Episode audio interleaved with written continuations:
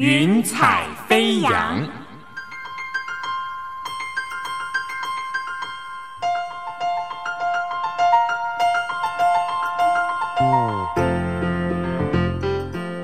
让每一朵云彩的生命牵引着你心灵的飞扬。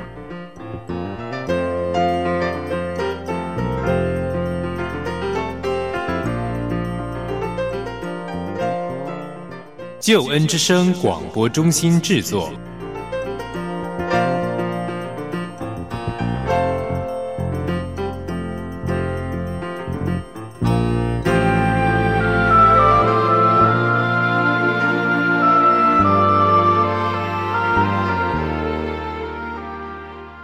听听别人的故事，想想自己的生命。我是卢卡，邀请您一起收听由救恩之声所制作播出的《云彩飞扬》。今天为您邀请的是梁玉强弟兄。玉强哥是我自己教会的朋友，他现在任职于石化公司，同时也在教会里服侍。话不多说，我们先请玉强哥来自我介绍一下。呃，主持人你好，我小时候是在呃高雄长大的。我说我爸爸是军人，所谓的外省第二代。我母亲是客家人，就是家里基本是爸爸说了算。是啊，我念的是所谓的空军子弟小学。嗯，是其实我小学算是书还读的还不错，就是我是那种有点调皮捣蛋，但是还还蛮会读书的孩子。玉强哥在小时候其实懵懵懂懂就进了天主堂，还甚至不只是去聚会而已，是不是？对我也不知道为什么，反正我记有记忆以来，我爸爸妈妈就带我到天主堂啊。呃，我甚至后来还当了神父旁边的福记啊，就是 altar boy，然后啊、要帮神父服侍圣餐、做做弥撒的一些什么摇铃啊，这个我都要做。我其实我当福记是因为希望做完弥撒以后，因为神父都是外国人，他都给他会给你一条外国的软糖，我就是盼望着那个软糖。国中以后，我基本上除了圣诞节，我妈都会要求我说啊，圣诞节你要陪我去，那我当然就会陪她去。可是我一年也就是那么一次哦。跟我老婆结婚，她都不知道我曾经教去过教会。嗯，然后我中间大概中学以后基本上是不去的，然后直到了三十多岁，所以我中间将近二十年，就是圣我是一个圣诞节的天主教的徒信徒，啊信徒天主教信徒信徒，对，是对而且是为了妈妈去的，为了妈妈去的。是。那我想请问一下玉强哥，那后来您上了国中、高中这些这些求学路程，到甚至后来北上，可不可以跟我们简单介绍一下自己呢？对，其实我是没有念高中的，啊，是，我念的是五专啦。其实我当时跟我是讲说，我功课还是还是可以的，啊，就说是当时我们还有能力分班嘛，所以我是分到升学班。是。那我那时候的第一志愿是台南一中，是，可是就在考第二天考数学的时候呢，我已经去到考场了，才发觉我的准考证没有带。啊，真的。好，然后呢，我就急急忙忙跑回来拿准考证。那可是我爸爸他也去了，就我们错过了，他把我准考证带去给我，那我自己又跑回来了，所以我又错过了，就来回这么跑。等我再回去的时候，就回到家又再去台南的时候，我的考场在台南一中嘛，是那我爸爸已经在那边气急败坏的等我了。那我当然，人家考了已经开始了，我才进去，所以那天我整个数学就砸了，啊，就我从此看到数学就有心理上的阴影了。啊，是是是，找个借口，但是实际上是这个样子。那我没有考上台南一中，但是我在五专联考考上了高雄工专。那我觉得我就我不要念二中，我考到二中了，那我要念高雄工专，所以我就一个人那一届只有我一个人去念了高雄工专。对是对，那高雄工专是干什么我也不知道。然后他要念五年，我知道说啊，以后我就不要参加大学联考了，而且。高雄工专当年的现在也还可以了，就他当年在南部的风评还不错，而且大家的说法，只要你工专毕业找工作不是问题，也的确如此。当时我们工专毕业以后，每个人都有两三个工作，对啊，是，所以说五专毕业后，呃，玉强哥您就直接进入了职场，对我当完兵回来以后，其实很容易的，我们就找到很多，尤其是南部啊，当年在民国七十年前后啊，有很多石化厂刚开工嘛，我所有的同学都进了石化厂。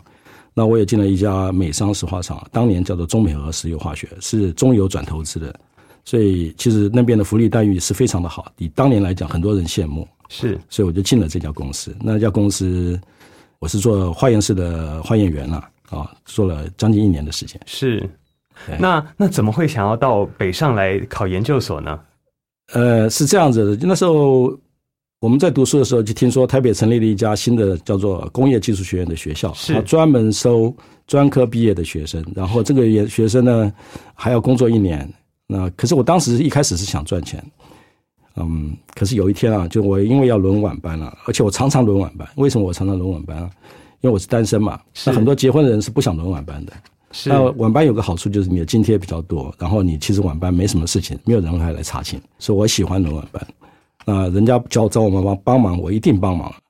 可是有一天我冬天的晚上，我站在路口啊，在等那个交通车的时候，我突然间有个想法，就是说，哎呀，天哪！我现在才二十，当完兵嘛，二十二岁，我我在这边等，冬天这么冷，我穿一个大衣，就我在街头上等交通车，我就觉得说，我不要，我我我我想我我还是再去读书好了。所以我那是那天，就是那个冬天的晚上，让我想说，嗯，我要好好再读书了。我所以我就开始就又很认真的把书翻出来啊，开始准备考当时的技术学院。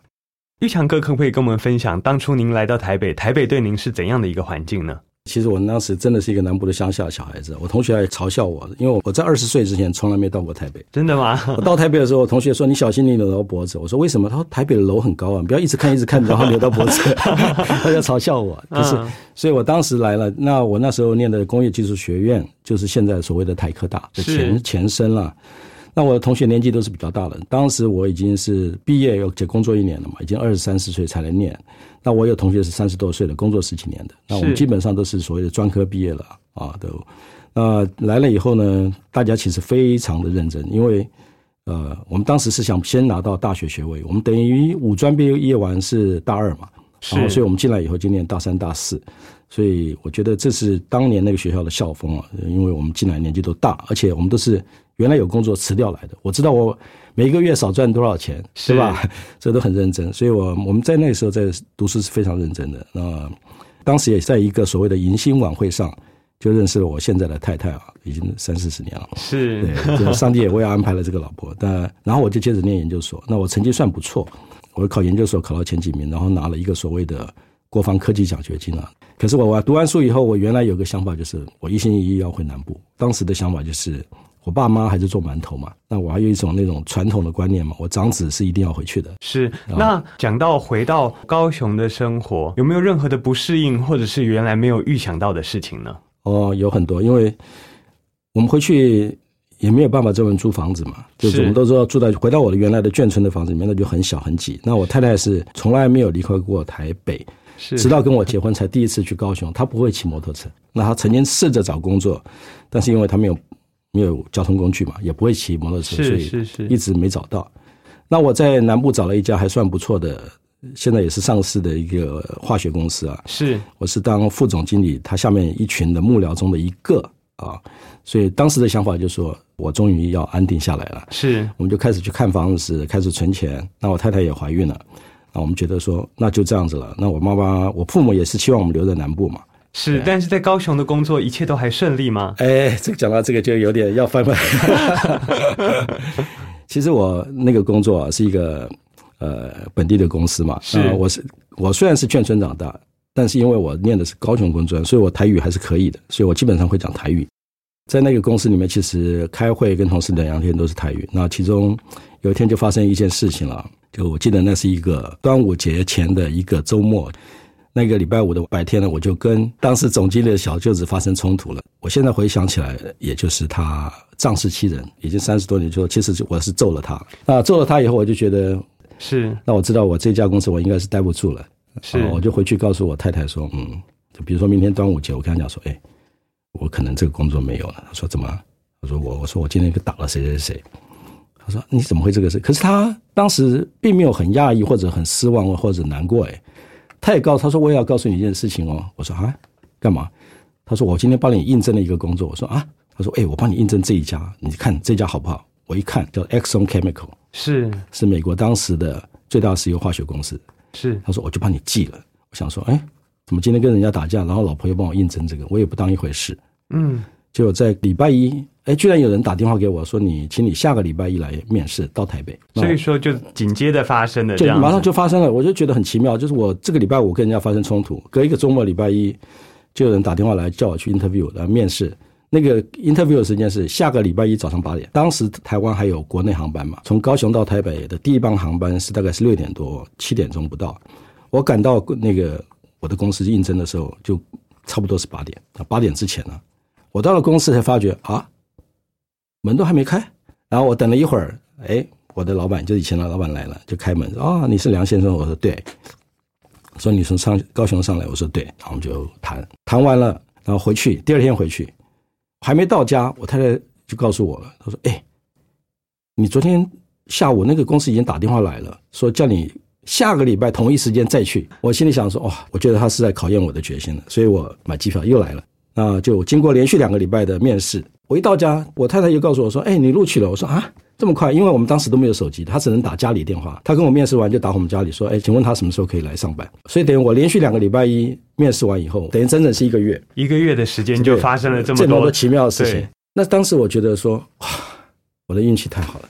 等我回到教会重新再读圣经了解的时候，我才发觉，真的这真的是反映出一件事情了啊，就是说我们可以筹算我们的脚步，就是我的方向我都可以规划，可是到最后定你脚步的人就是上帝。那玉强哥，您到了美商之后，工作都还顺利吗？啊，其实这里面有两件事情可以提的，就是我有试用，是当时有试用期间六个月。那我的工作是从零开始，我们那个老板就给我一张产品目录，就说你看看台湾有什么地方、什么客人可以买这个东西。所以我拿了那个目录回回去就好好读，什么东西都没有，就是产品目录。当然我会找同学朋友去问啊。可是我在前半年里面送了很多的样品，前面五个月我一张订单都没有。所以我那时候到第六个月的时候，我就觉得说，唉。我完蛋了，嗯，因为我一张订单都没有。哦，我那时候我太太就跟我讲说，你晚上一直在磨牙，那我的压力很大。第二个是你说梦话，而且你梦话很奇怪啊，你会说台语哦，然后也会说英文。我说哦，那我说台语就是我在跟客户讲话，嗯，说英文就是在开会。那玉强哥最后后来第一张订单是怎么进来的？哎，这也是上帝给我的，因为在第六个月的时候，突然之间莫名其妙的有一通有通电话进来了，是一个。呃，做所谓的电镀工厂的一个采购人员打电话问我说：“你是不是美商是什么什么公司？”我说：“对，是。”他说：“我要买某一个产品，因为日本配方指定。”哎，我就这样子凭空接了一张订单。哦，所以这张订单是主动来的，而且这个人我我样品也没送，我从来不知道这个人。上帝就找了这个人下了一张订单，我就给卖了我生平的第一个货柜。我们那时候是用货柜出货的嘛。也让我像吃了定心丸一样，就我们的老板就非常的开心，说啊，你居然有第一张订单。其实他们心里也在想说，这小子恐怕也混不下去了。是，然后很奇妙，那个人买了我的第一个货柜以后呢，的确看到了一些订单件，而且更巧的是，那一段时间我们的中油也有卖类似的产品，其中一个产品居然缺货。然后我以前认识的一些朋友呢，就集大家集资跟我买了三百吨的原料。啊，我除了那张订单以外，后续的一个三百吨的电源原料也是。我也觉得是天上掉下来，因为中油供应不足啊，我我突然间有了订单，所以我那年等于说我已经试用期满被正式用用，可是到那年要结束的时候，就买我原来的 第一个货柜的客户也打电话给我，他说：“哎，梁先生，我上次给你买那个货柜哦，我只用了一部分。”嗯，可能还不到二十桶，还有五六十桶，你帮我卖掉好不好？哦，所以说原来这第一笔订单其实是超过别人的需要，但反而这个需要填补了玉强哥当时的需要。对，所以我就觉得很奇妙，这第一笔订单让我能够在这家公司待下来。可是到了年底的时候，隔了半年以后，他居然根本没用完，还剩了很多，回来找我说你帮我卖掉。我心里想说天哪！我就跟他老实说，我说其实你是我唯一的客户，我真的没有地方可以卖，你可不可以把它弄到其他地方去啊？你问问看你们公司啊，在其他地方是人需不需要？那对我来讲，我就觉得很压抑，就是哎，都是神的带领，要不然我真的是不晓得那个日子怎么过的。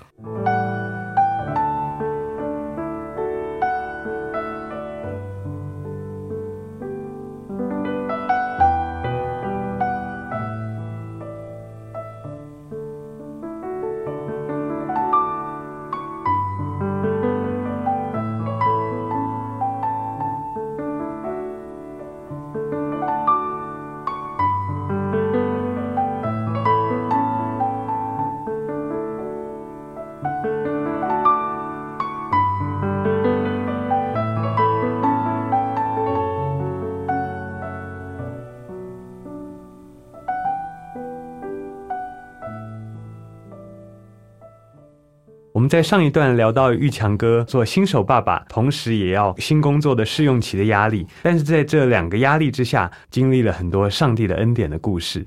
接下来，我想请问一下玉强哥，那您就一直在台北工作吗？或者是呃，公司对你有其他的安排？其实我算是蛮认真了，当时到台北来，对表现还算蛮好的，所以在进入第七年、第八年的时候呢，公司就开始让我去做大陆的市场调研。就在一九九四年的清明节之后，我就去了大陆了。然后做了大概半年的市场调查以后，公司说可能要派我去常驻香港，所以我在九五年的二月就去了香港。玉强哥在香港一切都还习惯吗？香港一定是比台北快得多的步调，也要重新学广东话这些的，可不可以回忆一下当时的生活？其实你想想看，九五年的时候的香港，其实在华人里面应该是到目前也都是一样，它是非常进步，而且步调非常快的。那我们真的是，尤其像我这种从南部上来的孩子，就是刘姥姥进大观园了，进到一个很多外国人的环境。公司都给我的待遇也很好，孩子念国际学校。可是我在那段时间去香港的那段时间，我就突然间发觉我太太常常在哭，因为我们已经结婚这么久了，已经那时已经有两个孩子了。那我心里想说，我从来没有看过她这么哭过，就是去的每个礼拜都。后来我问她说：“你哭什么？”她说：“我到香港，你还是一样，礼拜一就出门啊，去继续去大陆，因为我的主要工作范围是大陆。然后礼拜六五晚上或者礼拜六早上才回来。那中间这个礼拜我要面对所有的事情，包含小孩子的学校。”小孩子生病了，嗯啊，承担很大的压力。然后他就讲了一句话，他说：“我还不如外面那些，因为你知道香港都会请所谓的家庭帮佣，就菲律宾妹。他就说我真的还不如那些妹的。我说啊，为什么呢？他说他妹的礼拜六、礼拜天还可以出去找朋友，在去逛街、吃东西、玩。你看我，我一个朋友都没有。那我就觉得很愧疚，对不对？因为他而且一直哭，那我心里压力也很大。那也很奇妙的，在某一天的那个下班的时候呢。”我从铜锣湾搭小巴，然后呢买了一份台湾的报纸。那当时在那边是中国时报，我就拿在手上。那在小巴的时候呢，排到我后面一个太太就问我，她说：“哎，你台湾来的？”我说：“对。”我说：“你怎么知道？你拿台湾的报纸？”她也是台湾来的，我听她讲话就知道。然后她她说：“哦，她嫁给一个英国人，因为跟我搭是同一班小巴，所以在同一个路线上。是她住的地方在我那个社区后面，她就跟我聊天。她说：‘你来多久啊？怎么样啊？有没有朋友啊？’我说：‘哦，我我还好，我常常出差。’啊，公司同事都很忙嘛。那问题是我太太，她常常在哭。她说：“那你你把我的电话给你太太，叫她跟我联络，带她去认识一些台湾人的社团。”很奇妙，上帝就派了这个人，真的是在路边认识的，在路边认识的哦。因为买我买了一份台湾的报纸，然后他就跟我太太联络。那他叫 Shirley，他带我太太先去了一个所谓的台商，所谓名流的台湾人的太太的的聚会。去了以后，我太太就后来就说：“哎呀，我就像一个小妹，你看那些贵妇的穿着打扮，我不适合在那里。”然后他就说：“那还有没有地方可以去？”他就说：“哦，那有个地方，哎，你在不在意？那个是教会。那我太太说，只要有台湾人去的，他就 OK 了。我们就去了当时的香港的林良堂，它下面有一个妇女查经班，是全部讲国语的。所以薛那个薛丽姐妹就把我太太带到那个查经班。你也知道，教会的姐妹都很有爱心嘛，就开始会关怀我太太啊。然后太太也因为有个等于说有个自己所归属的团体。”他的情绪就比较稳定了，然后又的确在生活上也有很多人可以帮他的忙，不管是学校的，或者是看病啊，或者怎么样子的，生活上很多事情他都有帮手了。所以那一年他就开始，我就发觉他越来越好。隔了一年，他说：“哎，我要受洗。”我说：“好，去啊。”我说：“哎哎，你不反对？”我说：“我才告诉他说，我小时候在天主堂。”他问我说：“哎，我去教会好不好？”我说：“去啊，没关系啊。”我我是跟他讲说，其实我对这个，我小时候也去过啊。但是礼拜六、礼拜天我要睡觉，因为你知道我都是一个礼拜都在外面跑。像我们这种平常在外面跑的，周末就是睡觉，在家睡觉啊，要不然租个影碟。当时是影碟回来看啊，哪里都不想去。我说：“你就去啊。”他说：“不行，我要你跟着我去。”我说哇，很累啊！我礼拜一到礼拜五都在出差，礼拜六好难得休息，你要叫我去干嘛？后来我还是去了。那玉强哥参加了以后，有怎样改变你的当时香港的生活与工作，或者是你的生命吗？我觉得团契是很重要的，因为后来那些姐妹都陆陆续续把他们的先生都找来了。因为开始是一个妇女查经班，后来就变成一个普通话的团契。然后先生都来了，那这些先生呢，就是我们的弟兄呢，其实都跟我一样，平常都在大陆，就礼拜五才会回来。后来我慢慢居然有一种归属感，就礼拜五晚上一定要去那个教会，因为晚上有查经聚会，然后会有爱宴，等于说我们的晚餐都在教会吃的。是啊，就机场下飞机以后就直奔教会吃晚餐，顺便查经。然后就是那几年我们建立了很好的情谊，也因为这种爱的关系啊，就是你你在他乡异地啊，那你有一群自己。类似背景的人在那边，那个粘着力是很强的。那在这一段就是彼此扶持或者是彼此关心的过程中，有没有一些经历可以跟我们分享？神的恩典啊，就是在你不知不觉中，其实他就先主动的向你显现了。我们在参加那个聚会的一年之后呢，那些弟兄姐妹就说：“哎，我们能找一个暑假，全家带孩子去欧洲玩啊，大概要两万美金哦。”那也是一笔很大的数目。父母带两个小孩子，十四天还是十几天了，就两万美金。那我当时等于是去了香港，第二年进入第三年的阶段吧。他也刚好进入教会到一年多，受洗完。那时候我心里想说，哇，这么多钱，那我就讲说，那明天再告诉他们好。其实我心里已经打定主意就不去了嘛。嗯，是。那我第二天就上班。那天我上班的时候去公司忙，哎，我就发觉我桌上有个大信封，然后我就忙了，忙到最后已经要下班了，快五点了，我就哎，这什么？看看，哎，人事部门给的我信封，一打开，里面是那种 Excel 的那种表格，就从我来的第一个月到我打开信封的前一个月。每个月一行一行的，就是你原来薪水多少，我少给你多少，然后我现在要补你多少。他给我一张表，从我去的第一天到我打开信封的前一个月，公司欠我的钱，为什么会这样子？因为公司把我的薪水算错了。哦，那为什么算错呢？因为他们从来没有台湾人在香港做过外调人员，所以他们不知道怎么给我薪水，所以他们后来他们才发觉说，哦，给我少了。哦，然后我再看那个总数。大概两万两千块不到吧，两万一两千，我忘记，我想忘记后面那个尾数，但是超过两万。我想说，天啊，我怎么会有两万多块美金呢？突然冒出来的一笔钱这样子，然后这笔钱刚刚好回应了前一天教会弟兄姐妹旅行的邀请。我其实原来已经没钱嘛，纵然是有钱，我也不会去啊，我也觉得太贵了。是对，所以可是那天看到那个钱的时候，我觉得天啊，这个钱是从天上掉下来的。然后我就回去跟我太太，我回去的时候，太太开门，我说：“哎，你去打电话给那个戴安，我说你告诉他说我们要去。”我说干嘛？你有钱吗？我把信封打开给他看，两万多，还有 还有零用钱。他说怎么会这样子？我说公司把我算错了。可是我我真的是非常的感恩呢。我就觉得说，哎呀，怎么会这样子呢？两万多刚好就是人家要去的。然后我也告诉我太太，告诉教会的姐妹，他们也非常非常的压抑，因为他们知道我们的状况。那他们也觉得说，其实就是礼貌，让你知道一下，你应该是不会去的。结果没想到我们居然要去了。隔个礼拜天，我就把这个故事讲给他一听。他说：哇，神太真的太爱你了。这真的是与教会的弟兄姐妹一同经历一个奇迹，这样子。你想想看，如果这笔钱啊是我自己省吃俭用每个月自己存下来的，我觉得很大的可能性我还是不会去，因为这是我省下来的。然后我台湾还有贷款，我为什么要花两万多美金去玩呢？可是那笔钱等于是在当天突然间从天上啪掉在我桌上的，那对我而言，我其实我的心态上有一种好像是意外之财的那种感觉，就是不是我存的。可是有人帮我存了，这个人就是上帝，他帮我存了，所以我就很爽快的说：“，我们去吧，反正这笔钱就是这样子来了。”所以这是对我来讲，这个经历到一个很奇妙的经验啊。那玉强哥，您后来是在什么时机下回到台湾？然后在台湾可以跟我们简单介绍一下当时的时空环境吗？其实我不是回到教会了吗？是。其实我后来也养成了一个好习惯，不是我们礼拜五都会查经嘛。然后有很多弟兄都是基督教成熟的基督徒，就说你要开始要灵修、要读经、要祷告。所以我开始在进教会的第二年开始，我就慢慢的养成一个好习惯，早上就有读经祷告。嗯。我进公司的第一件事情就是关门。读经、祷告，大概通常十五到二十分钟，然后再开门，再开始处理当天的事情。那我去的时候表现的很好啊，所以我原来是负责大陆的业务，可是不到大概两年吧，我就被升任了负责整个亚洲的业务。那我们其实你知道，在公司上班，你的办公室、你的位置都是有一定的象征意义的。是，所以我我知道，我原来在楼下的二十二楼，我要调到楼上二十三楼去了，因为那是亚洲总部。是，那我也知道我要接某某人的柜子，那他的位置原来是有。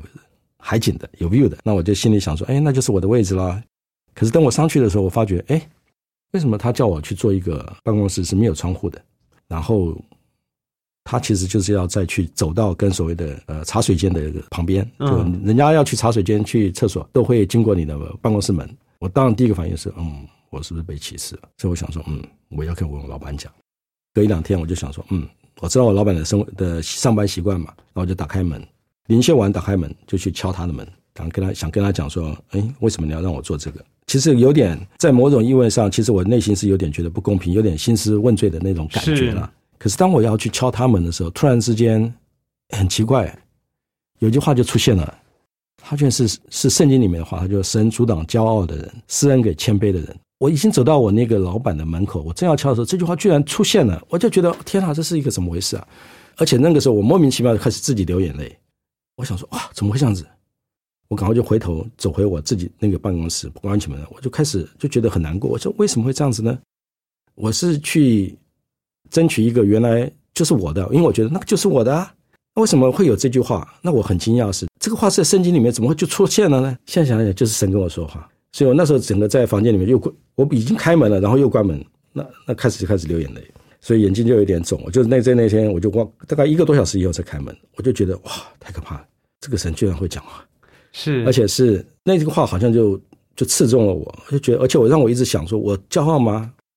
为什么他会这么跟我说？我就一直在想这个问题。那这也是我第一次经历，就是神的话突然在这个关键时刻出现。我以前从来没有这有过这个经验，对我来讲是非常非常大的震撼。是，那这件事最后怎么落幕的呢？当然，我那天就没有去讲了嘛。那我也安静了好几天。可是我你也知道，我这种人就像你讲，我都年轻的时候还跟人家打架，那怎么会服气呢？上上帝讲他的话，虽然说我听了，但是我还是不服气啊。现在那我觉得我还是要去讲。可是我后来我想一想，说我不应该用个兴师问罪的方法去讲，我要找一个好的时机。那我就利用一次跟他一起吃晚午餐的时候，用比较轻松的方式问他说：“哎，那个位置有没有？原来是计划怎么样啊？”我就我觉得我讲话的语气也变了，然后我的问的方式也不一样了。我的主管他当然知道我的目的是什么了，那他也讲说：“哦，这公司有其他的考虑，什么有什么？”他稍微跟我解释一下，他说：“哦，我你的意见我知道。”结果这隔了两个礼拜，他就说：“那你还是搬回那个办公室吧。”就我就回到了。那个有海景的的那个办公室，那我的老板就跟我关系变得很好，因为我后来才知道他原来也是一个基督徒，那他也是进公司就在祷告，所以我那天要敲他们的时候，他也正在读经祷告，那我们就彼此知道说，哦，原来你也是主内的，我也是主内的啊，那大家关系变得变得非常的好啊。我觉得有很多时候神会跟我们说话，我我是理直气壮的要去兴师问罪或者讨回公道的时候，可神有时候会叫我们停下来。时机是很重要的，方式是很重要的，是态度也是很重要的。我觉得听到玉强哥，就算在香港有这么忙碌的工作，然后呃也有生活上的压力，但是他还是可以关注到生活上上帝给予他的这些点点滴滴。他也可以在工作的前夕花出一小段的时间读经祷告，然后来开始他的每一天工作。在读经祷告的时候，其实这也不是一个形式而已。其实，在他遇到工作，同样还是会遇到挫折，但遇到这些挫折，他其实可以安静下自己，听到上帝在对他说话。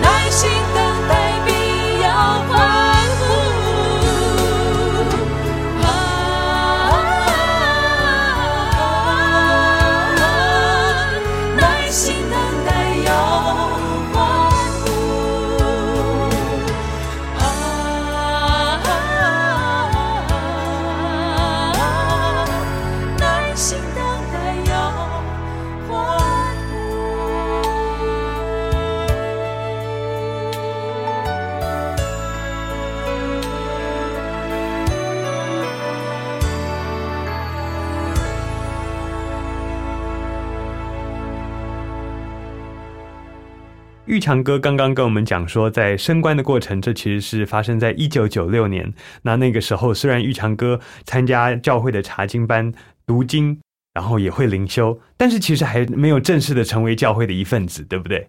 其实我那个时候是比较规律的加入教会的团契查经啊，呃，定期已经开始做礼拜，然后每天自己会灵修。其实那个时候的感觉就是被教会弟兄姐妹爱所吸引，然后在一个他乡异地，你有一群人属于跟自己类似的人嘛。另外一个就是我回到教会以后，其实我对圣经开始有比较多的追求，慢慢去了解圣经读经。那其实有些话语也是会让我感动的，尤其是让我经历到啊，原来神是会说话的。但是是真正让我经历到神的奇妙安慰，其实是我父亲去世的时候。是那个时候也是因为我九七年的六月底，我父亲去世了，心肌梗塞。哦，所以还是突然发生，很突然的，因为我是在一个周五的晚上还跟他问好，就周六早上，我弟弟就打电话给我说：“哥，爸死了。”我说：“不会啊，我昨天才跟他说话。”他说：“早上心肌梗塞。”那时候早上八点，所以我我现在早上都很怕接到电话，我就急急忙忙的从香港自己赶快买个飞机机票回来，回到台湾。啊、回到台湾都中午了，我父亲已经躺在殡仪馆。啊、整个过程中当然就是非常的伤痛。可是，在这个我父亲过世的这两个多礼拜里面，其实我跟我太太都经历了很多奇异的恩典啊，应该该这么说。第一个是我父亲去世的时候，我们出殡，那当然他是因为他是天主教，所以他就回到了天主教的墓堂啊、墓园了。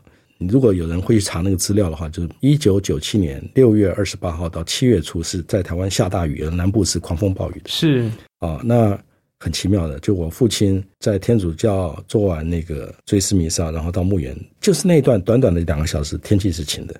是那当然，当时我人家只是说你父亲啊为人很好啊，积德啊，所以上帝特别保佑他。那当时我也不以为意。还有另外一个真正更更惊讶的是，因为我讲过我母亲她是一个传统的呃妇人嘛，然后她其实是客家人，那么他们家的姐妹很多都没有信仰，就跟我说你跟我妈妈说了，你你要去做那个家里神主牌啊什么要去做。那我妈妈虽然长期在天主教聚会，可是她当时已经拿不定主意了。所以她就听着我阿姨他们的话做那个神主牌。可是很奇妙啊，他骑单车骑到那个神主牌，就是做那个神主牌那个店的面前的时候，突然间有人拦住他了，说：“梁太太，梁太太，你干嘛？”他就讲说他要做什么。就那个人跟讲说：“哎，你们信上帝的是不能做这个东西的。”就我妈就回来了，我跟我太太讲，她说我太太看到说：“哎，怎么那么快就回来？”她说：“有人说我们不能做。”到今天为止，我都不知道这个人是谁。可是我妈说，那个人是因为我们家做馒头，她是她曾经来买过馒头，她是一个基督徒的姐妹，她就在那件事情拦住了我妈妈。是是，那这两件事情让我觉得很惊讶，对不对？一个是怎么会这样拦住了呢？那其实我那时候已经知道说，我们一般我们当然是孝顺父母、尊敬父母，但是我们一般不会做这种东西的啦。但是作为儿女，你很难去劝阻他。可是神就很奇妙了，派了一个人劝阻他。这个人我不认识。那更奇妙的是，我回到香港以后，有一年，那就回来没多久，有一算是一个培灵会吧，是。有一个传道人在主持会议的时候，我那天就大受安慰，就是他他说这里面有一位弟兄，他的内心非常的忧伤，然后我们为他祷告，他一祷告，我整个人就像小孩子这样嚎啕大哭，躺在地上，然后就不能制止，那个那个聚会就中断了，就因为我大哭中断了，然后我就觉得一股神的安安慰进来啊，就觉得说，当然我们传统宗派比较少谈这个，可是我亲身经历这个，就是突然间我就觉得我被安慰了，就觉得哇。哭得一塌糊涂的，因为我后来我为我父亲这个事情处理这个事情的时候，我坚持住嘛。我讲我是大哥，我在人面前都是很坚坚强的，没有哭过，就那天痛哭啊，那得到神的安慰啊。我觉得经过几次以后，发觉说啊，神会安慰人，神会在你关键的时候阻挡一些你认为不对的事情。那当然也在很多后续的查经聚会诗歌的时候，尤其很多诗歌让我非常的感动，尤其像我们经常唱的《野地的花》，在当我记得那时候，只要一唱那个《野地的花》，我就哭。是。啊，一唱那个我就哭，我就觉得人的生命就像野地的花一样啊，一下就没了。所以那后面的几个月，只要一听到这种很简单的诗歌，我的心马上就就不行了。是，没想到我们刚刚听到的这位来自眷村的火爆浪子，结果心中也是有这样最软的一块。对，嗯、不过我真的也很开心，听到玉强哥可以分享他生命中，就算他有长子的这个头衔，要维持住一个坚强的形象或是坚强的人设，但是其实内心是有很多脆弱的。最后，他这些脆弱，他其实并不是把它给隐藏起来，嗯而是在一个聚会当中听到了牧者的呼召，他其实是面对这些脆弱，让上帝自己来填补它。那我们现在来讲一下玉强哥是怎么样子回到台湾的，好吗？其实我在香港总共住了七年半，所以到了两千零二年的七月我们才回来。那我换了，其实在香港同一个公司，我做了三份不同的职位啊。那最后一份我还是负责亚洲区的某个单位的销售啊。那当时已经全球化了啊，所以我有的老板是一个意大利人，是那我是负责亚洲地区的我的产品线了。那有一天他就来找我了，他跟我说：“哎，呃，我的英文名字叫宇进嘛，嗯我说宇进。他说我告诉你啊，呃，现在因为经济不好，就两千零二年，他说我们组织要精简，所以我要裁两个人。他已经把那个名单给我看，就这两个。他说裁了这两个人以后，我们大概可以省十万美金了。他就说你回去考虑一下，你看你要怎么跟他说。然后呢，我们在大陆还有投资嘛，他要进大陆。然后他说你去韩国，我当时跑了一趟韩国，同一个礼拜，就是他礼拜一跟我说，他说我就跟他讲说我出差，我去韩国再回台湾，然后绕一圈回来以后，隔了一另外一个礼拜呢，他我们再聊聊一聊打算怎么做。可是我回去以后，我就觉得，唉，这个生意不好，大家都知道，因为我本身是做 sales 嘛，我当然知道生意好不好啊，有没有赚钱啊。另外一个就是说，他他告诉我说，他如果裁了两个员，可以两个人可以省十万。那我心里马上就噔噔警警示了，因为我知道我刚刚提过我的房租嘛，加上我孩子念国际学校的钱，随随便便加这一扣就将近二十万美金了。是我心里想说，如果公司连十万块都省，我不如回台湾算了，因为那个我已经去了香港七年了，也到了一个关键的时刻，就是呃，我的孩子也差不多要念要念国中了。是我的选择是，或者让他们到国外念所谓的技术学校啊是，boarding school，要不然就是把他们带回台湾，要不然就是把他们留在香港，让他们自己读书，是我自己回来。那我当时跟我的老板，当时的另外一个部门老板相处，其实坦白说也不是很融洽，很多这些因素考虑在一起，我觉得说，那不如我自己去跟我老板说，我回来好了。所以我就隔了一个礼拜以后，我就跟我那个意大利老板说，那我有一个更好的方案，就是嗯你不要裁这个两个人，那我回去好了，嗯然后我就算给他看。我就说我这样子，我自己回去以后，你马上省这么多，比你的十万块还多。他非常的讶异，他说你怎么会做这个决定？那我就说，第一个啊、这两个人他们需要工作；第二个，我的情况，我的孩子需要那个；然后另外一个，我跟我老板的关系其实不是那么好，最好的选择就是我回去吧。是那我就主动跟他讲，他他居然来了一句话，他说我觉得你是一个好人，是啊，然后说你先出去一下。啊，中午吃完饭以后，他就叫我进去。他说：“其实我告诉你，公司原来的有一个计划，就是要让你回去的。是可是我没想到你主动来跟我说了。是那天是三月一号，我记得非常清楚。他说公司其实是希望你四月一号就回台湾的。是可是没想到你居然主动来说你要回去。我当时只是跟他讲说我可以回去，那我唯一的条件就是我孩子还在读书，我要回去的时间是七月中旬，孩子学学期结束再回去。是那他非常非常的讶异，他说：“你居然会主动这么说？那我告诉你，其实我下午本来就想告诉你，我比他早一步。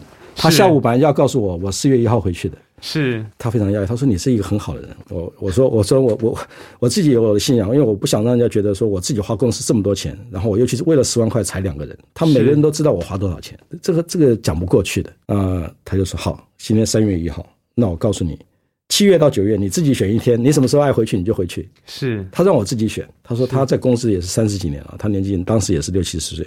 他跟我说，我在他在公司这三十年从来没有遇到这个状况。第一个是这个人主动要求回去，第二个他给我从三月一号到七月四个月的时间，让我准备搬家回去。他说一般的人会跳槽，他是这样讲说，你不可以利用这个时候跳槽，你要答应我，君子承诺，这个是 gentleman agreement。因为有很多人是想留在香港就跳槽了，对不对？是我说我知道，我们就君子承诺，所以我到今天都还没跳槽。其实有一部分的原因也是这个，我跟他的承诺。是那我们就回来了。那当然孩子很不开心了，就是为什么你要自己回去啊？我们儿子说你怎么那么笨啊？你为你为什么要回去啊？因为他们念国际学校念了七年，也有朋友也有同学都有了嘛。你知道我们在二零零二年的七月回来，香港十一月就有 SARS。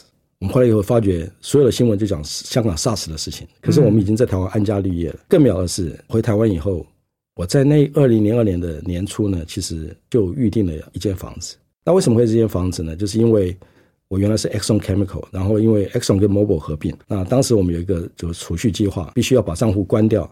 我在二零零二年的时候就收到一笔钱。那在那一年的农历年，我回来之后呢，因为有一笔钱嘛，那我们就因缘凑巧的就买了一间。可是从我二月房二月份买的房子，三月份要回来，就是我先买好房子以后才知道我要回来。事情发生的结果跟我当初先打了人以后再跳槽一样的，就是上帝已经为我预备了。就是我我觉得很奇妙，就是我我在前一个月已经买了一个房子，所以我三月一号知道我要回来了。可是，在那过程当中，桑姐帮我打点所有的房子的装潢什么的，所以我七月回来的时候，已经是一间装潢好的房子，是搞好了学校，所有事情都搞定。我回来以后，你看看啊，我现在归纳一下：第一个，我避开了 SARS 那种恐慌，你每天当时多恐慌啊；第二个是我已经有一间房子在等着我，只要搬住进来住就好了。嗯另外一个，其实我从知道要回来到我真正回来，中间是隔了四个月。那我们的孩子心理上也有所准备，嗯那我自己心理上也有所准备。另外一个学校也帮他找好了，而不是在一片慌乱之中回来的。就比如说我一个月就要回去，那就是一片慌乱。所以我其实非常非常的感恩，而且我更体会到神是一个调度万有，然后会为他所爱的人预备一切的神啊。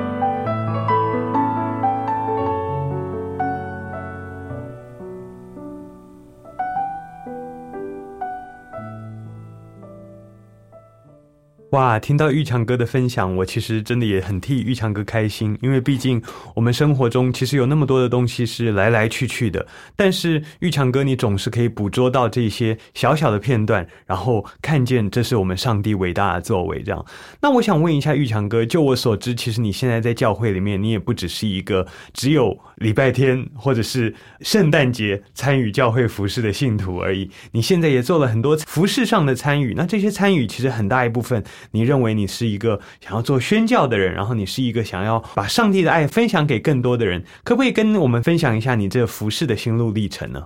嗯，可以。其实讲起来也是很惭愧了，我们也只是闲暇之余才参与一些服饰，那跟那些真正全职服饰人是不能比的。可是我对嗯自己其实也有一点，既然蒙受了这么多的恩典，那我能做什么呢？那我想到说，当年我在香港的时候，我曾经去过台北短宣，也去过金三角。那当时去的时候，给我是非常非常的震撼了。我就看到那些在金三角那些小年轻人、小孩子啊，他们的生活其实是比较困苦的。是那我们就帮他们办组织学啊，带活动。那回来台湾以后，我就觉得说，嗯，我台湾有什么事情可以做呢？那我就一开始就参加了我们在原来花莲、台东的一些山地原住民部落的所谓的日托站的服饰。是那当年大概一次去就是七天了，那就配合台东基督教医院的一粒麦子是啊基金会所办的活动，那一次去七天。那现在回到这边，我们自己也去了一些啊云林的一些教会啊石龟溪教会服饰。那我觉得我每次去的，对我而言都是一种灵命的苏醒。为什么这么说呢？就是而且是一种精神状态的一种很轻松哎，我觉得体力当然累了，尤其现在年纪大了，去短宣回来，体力是觉得累的。可是我当我去参与短宣的时候，我觉得我有一段时间，不管是三天也好，七天也好，我很专心的做一件事情。是这个事情是跟我的日常工作没有关系的，是跟我的就本人私人的生活是也没有太大关系的，是为了教会、为了神而做的。那我我觉得我有一种喜乐，那当然对自己来讲也是一种成长跟领域的扩张了，因为我参与了这个短宣以后，第一个我会去到我从来没有想过也不会去的地方，然后我也去看到一些我从来不会接触的人，可能是在社会的比较低层的一些人，是甚至在山里面的原住民的老人家，嗯有需要的人需要的人，那个是对我来讲是一种很大的苏醒，或者是一个灵命的复兴。因为我们常常在都市里面工作，你看每天这么忙，你早上起来电脑一打开，手机一打开，都在做公司的事情，你所有的眼目都放在公司的事情，你难得有点时间就是跟家人去吃饭去干嘛的。那突然间你你的目光转移到另外一个地方，你看到了有一群人是这个样子，然后到一些地方是你你觉得你从来不会去过的，然后你发觉你在他们这边可以对他们带来一点点，就这么一点点的小小的贡献，或者是带来一点点的喜乐也好，你陪伴他们，我觉得我的精神是非常非常的富足的啊。所以对我而言，我每次去，而且在整个这个过程当中，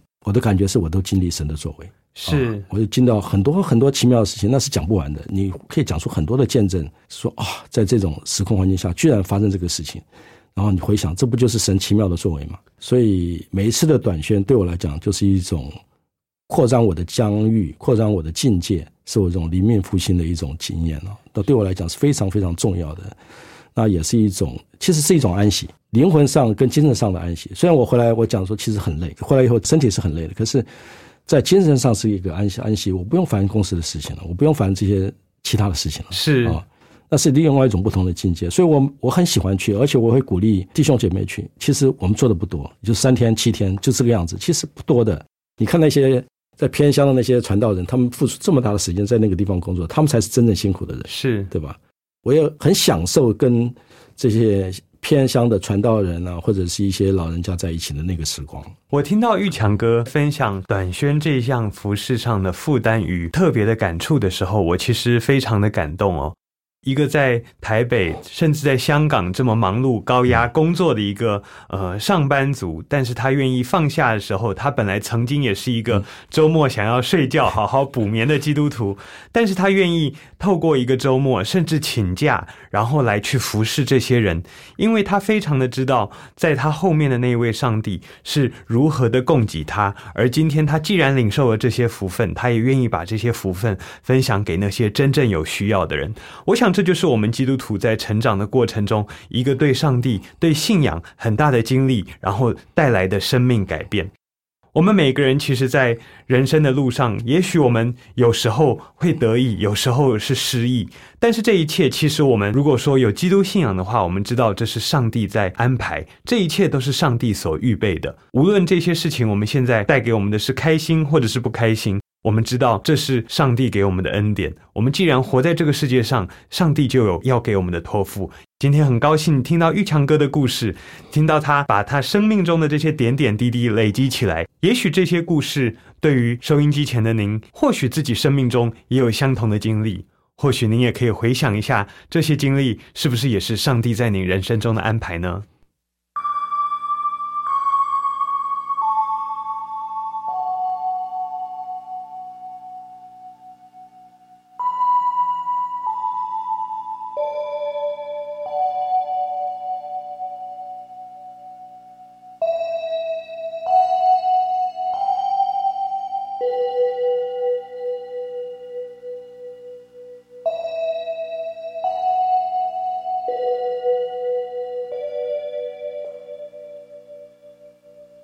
我们今天非常感谢玉强哥可以来分享他的生命故事，也谢谢玉强哥授权给救恩之声纳入在云彩飞扬福音见证宣教施工当中。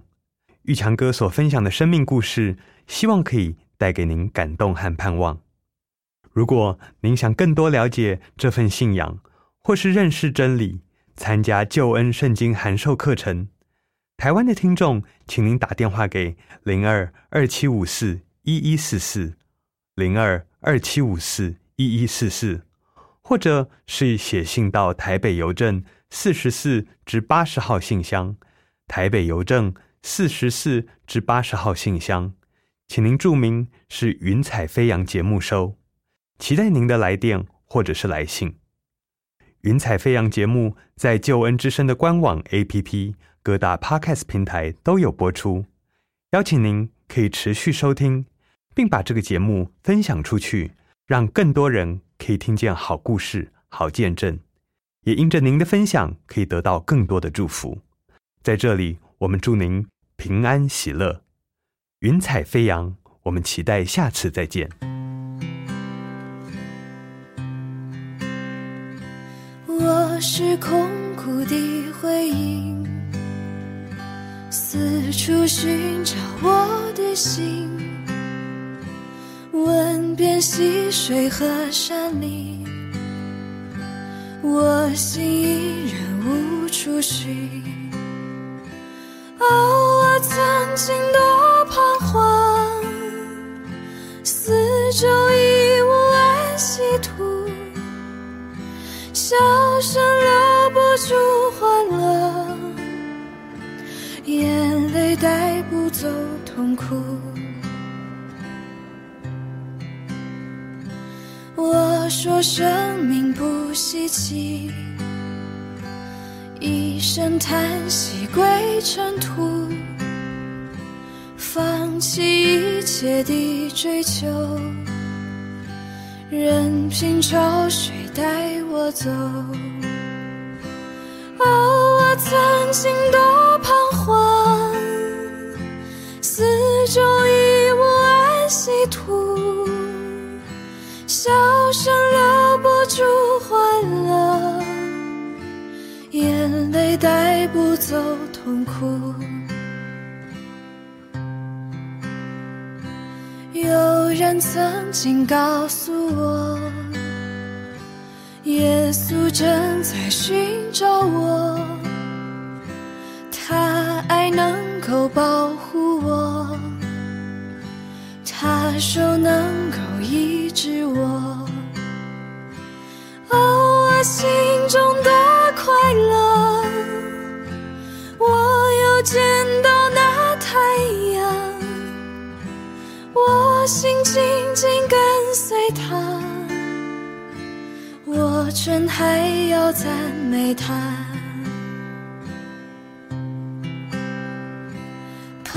有，你竟在哪里？四处奔跑和失意？如果你还愿意听，让我再来告诉你，耶稣基督救赎主，他曾满足心无数，向他倾诉，向他哭。他必是你的宝足。我是空谷的回音，四处寻找我的心，问遍溪水和山林，我心依然无处寻。哦，我曾经多彷徨，四周已无安息土，笑声留不住欢乐，眼泪带不走痛苦。我说生命不稀奇。一声叹息归尘土，放弃一切的追求，任凭潮水带我走。哦，我曾经多彷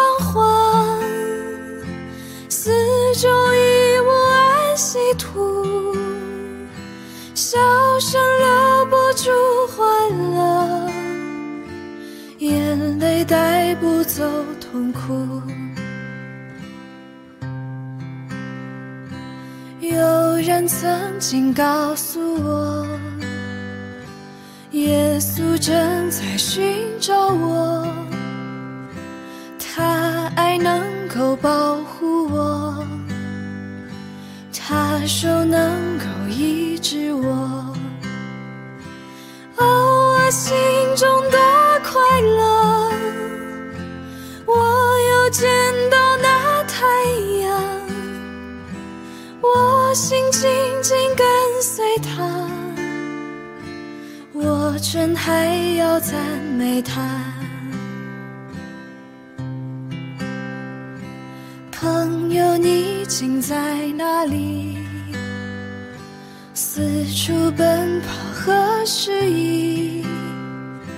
如果你还愿意听，让我再来告诉你，耶稣基督救赎主，他曾满足心无数，向他倾诉，向他哭，他必是你的宝足。我是空谷的回音，四处寻找我的心，问遍溪水和山林，我心依然无处寻。哦，我曾经多彷徨，四周已无安息土。笑声留不住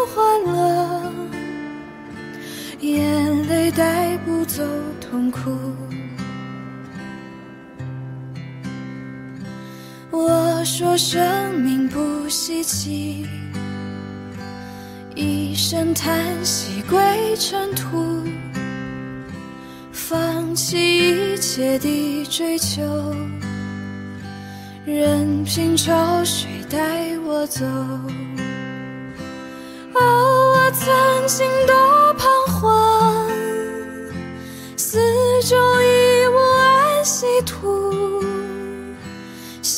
生留不住欢乐，眼泪带不走痛苦。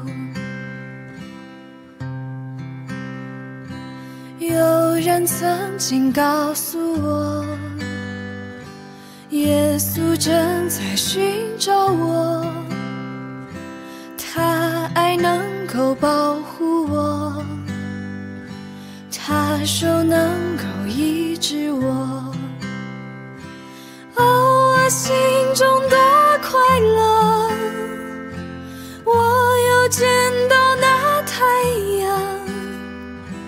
我心紧紧跟随他，我真还要赞美他。朋友，你竟在哪里？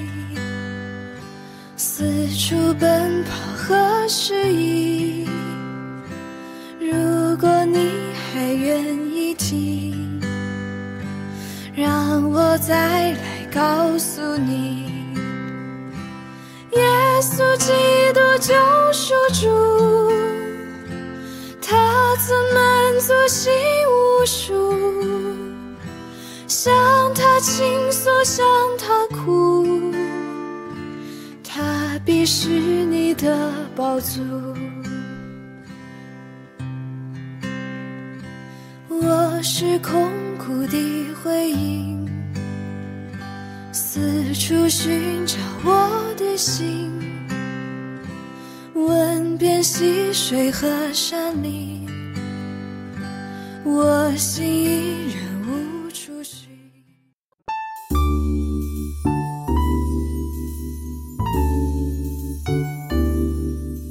本节目由救恩之声策划制作，欢迎你下载救恩之声 App，每天收听最新的节目，带你听见人生的无限可能，是你得鼓励传福音的好帮手。立即使用救恩之声 App，为自己、为别人领受上帝的救恩之声。